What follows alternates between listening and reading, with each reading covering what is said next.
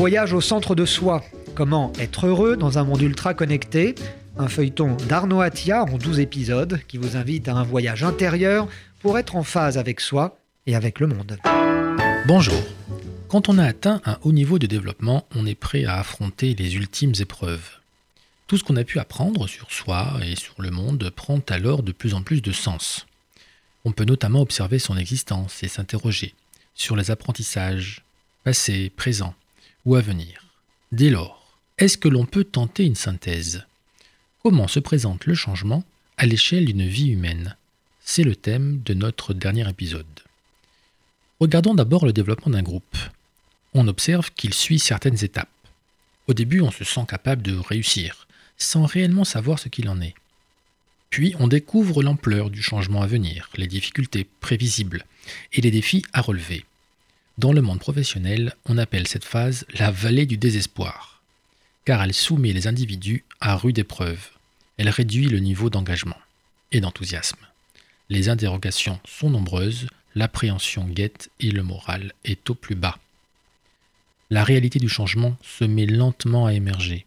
L'esprit intègre le chemin à parcourir et les efforts nécessaires pour mener à bien ce changement.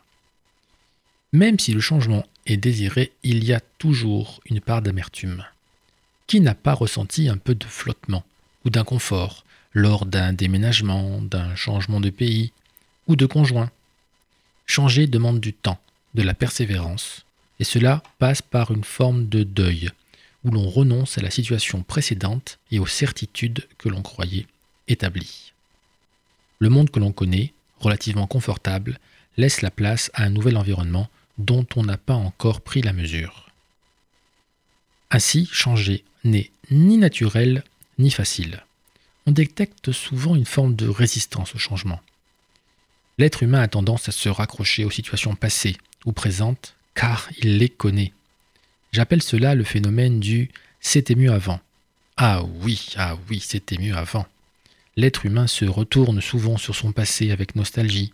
Ah, ses années de jeunesse, ses vieux amis, ses premières amours. Mais le passé auquel on se réfère n'a pas toujours existé. L'homme ne retient que les aspects positifs et il ne se souvient pas des difficultés rencontrées. Le passé est donc souvent enjolivé, mais il est connu et rassurant. Le changement suit donc des étapes, mais il y a peut-être autre chose. Prenons Ulysse, ce héros de la mythologie grecque, qui a fait une si longue odyssée. Que lui arrive-t-il après son voyage, après tant d'épreuves et d'aventures? Selon le poème bien connu, Heureux qui comme Ulysse a fait un beau voyage, ou comme celui-là qui conquit la toison, et puis est retourné, plein d'usage et raison, vivre entre ses parents le reste de son âge. Pourquoi l'Odyssée d'Ulysse se finit-elle à l'endroit où il est né? Pourquoi avoir tant travaillé sur soi si c'est pour revenir au lieu de sa jeunesse? Ulysse semble accepter que sa destination finale soit le lieu de ses origines, bref, de son passé. On sait que l'être humain reste attiré par cet espace dans lequel il est en phase avec lui-même. Cependant, il y a peut-être une idée plus profonde.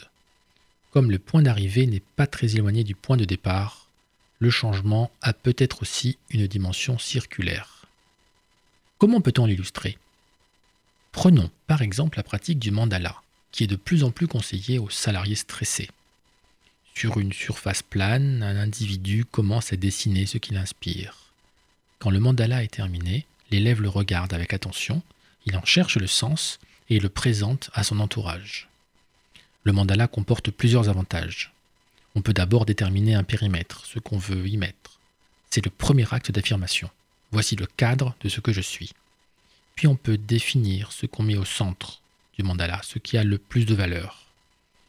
On dessine alors ce qui nous passe par la tête, en allant de la périphérie vers le centre. À la fin se déroule le travail de mise en cohérence. On essaye d'expliquer les éléments qu'on y a mis, conscients ou inconscients. Le mandala traduit donc un mouvement, de la périphérie vers le centre. Il entraîne l'ensemble vers un point unique, il donne du sens. Quand la compréhension atteint le centre du mandala, tous les éléments prennent progressivement leur place. En cheminant vers ce centre, l'homme parvient à combiner les différentes parties de lui-même. Il les entraîne dans une même direction. il trouve progressivement un fil directeur, une cohérence. Grâce au mandala, on peut visualiser tout ce qu'on ressent, espoir comme angoisse. On y trouve une dynamique, ce qui procure bonheur et apaisement. Comme le changement est aussi circulaire, le début et la fin ne sont jamais loin, comme on l'a vu avec Ulysse.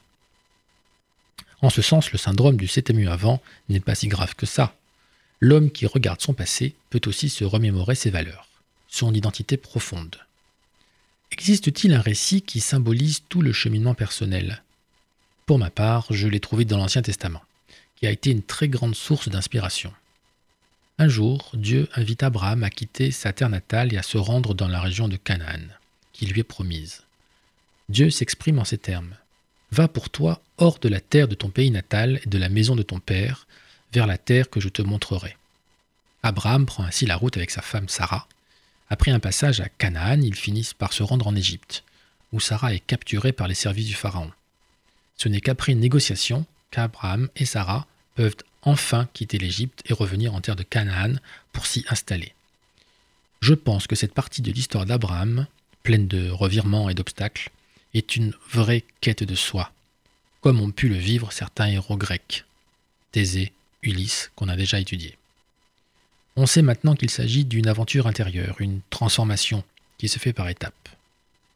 Or, l'invitation au voyage que Dieu envoie à Abraham commence par l'Er Lecha, expression d'une grande richesse.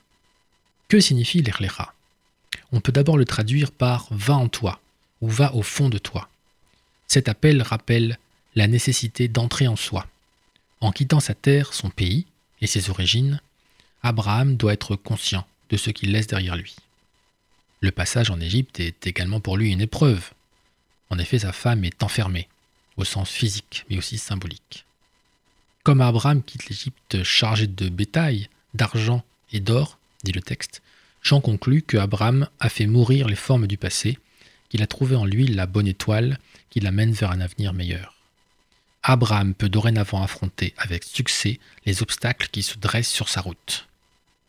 Or, l'Erlecha veut aussi dire va vers toi ou va vers ce qui te correspond, à savoir la terre de Canaan. Abraham peut donc déployer tout son potentiel et ainsi répondre aux espoirs que Dieu a mis en lui. Enfin, l'Erlecha signifie aussi va pour toi. Malgré ce qu'il laisse derrière lui, Abraham doit savoir que toute cette démarche se fait pour son bien, que le but de l'existence est peut-être et avant tout de chercher le bonheur. Ainsi, l'Erlecha, pour moi, traduit les différentes étapes de l'aventure intérieure, du voyage au centre de soi. Si Abraham doit regarder son passé, il n'en est pas prisonnier. Abraham peut en tirer les enseignements qu'il souhaite et choisir la meilleure direction à prendre. Le passé est ici un repère et une boussole, mais il n'est en rien un carcan. L'homme qui veut se développer dans le temps va donc d'une prise de conscience à une autre. Il se confronte à des questionnements toujours différents, et toujours un peu les mêmes. Le rapport à soi, le rapport à l'autre, le rapport au temps, le rapport à Dieu l'homme doit aussi comprendre qu'il y a un temps pour tout. Certes, le temps est l'allié de la connaissance, mais comme le dit Woody Allen, l'éternité c'est long, surtout à la fin. Que se passe-t-il à la fin de l'aventure Quand le bout du chemin est en vue? L'être humain sait bien que la mort physique est inéluctable, et il fait tout pour retarder sa venue.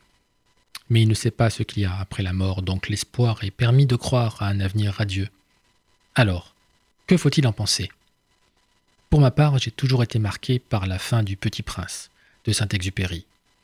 Le héros souhaite retourner sur sa planète et il demande au serpent de le mordre.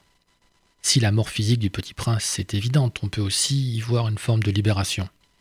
Le Petit Prince peut quitter sa vie terrestre et renaître dans une autre réalité. Grâce au serpent, peut-être même que le Petit Prince meurt à sa jeunesse pour accéder à l'âge adulte? En attendant, on peut entreprendre son chemin intérieur, son rythme, comme si on avance sur un sentier de montagne. On peut expérimenter les détours et les contours, surmonter les obstacles, écouter le bruit du vent, humer les senteurs et goûter aux fraises sauvages. Voilà autant d'éléments qui rendent un parcours unique. On peut dire que l'être humain est d'abord un potentiel, une graine que l'on doit porter à maturité, sans savoir ce que sera son développement ou sa forme finale. On peut suivre cette démarche avec fierté et détermination car elle constitue la raison d'être de l'existence. chercher le fruit qu'on va s'offrir et présenter au monde. Merci à tous de m'avoir suivi dans cette aventure et à bientôt. C'était Voyage au centre de soi, un feuilleton d'Arnaud Attia, docteur en sociologie, qui vient de publier Voyage au centre de soi, 12 étapes vers le bonheur et l'épanouissement aux éditions d'Hervy.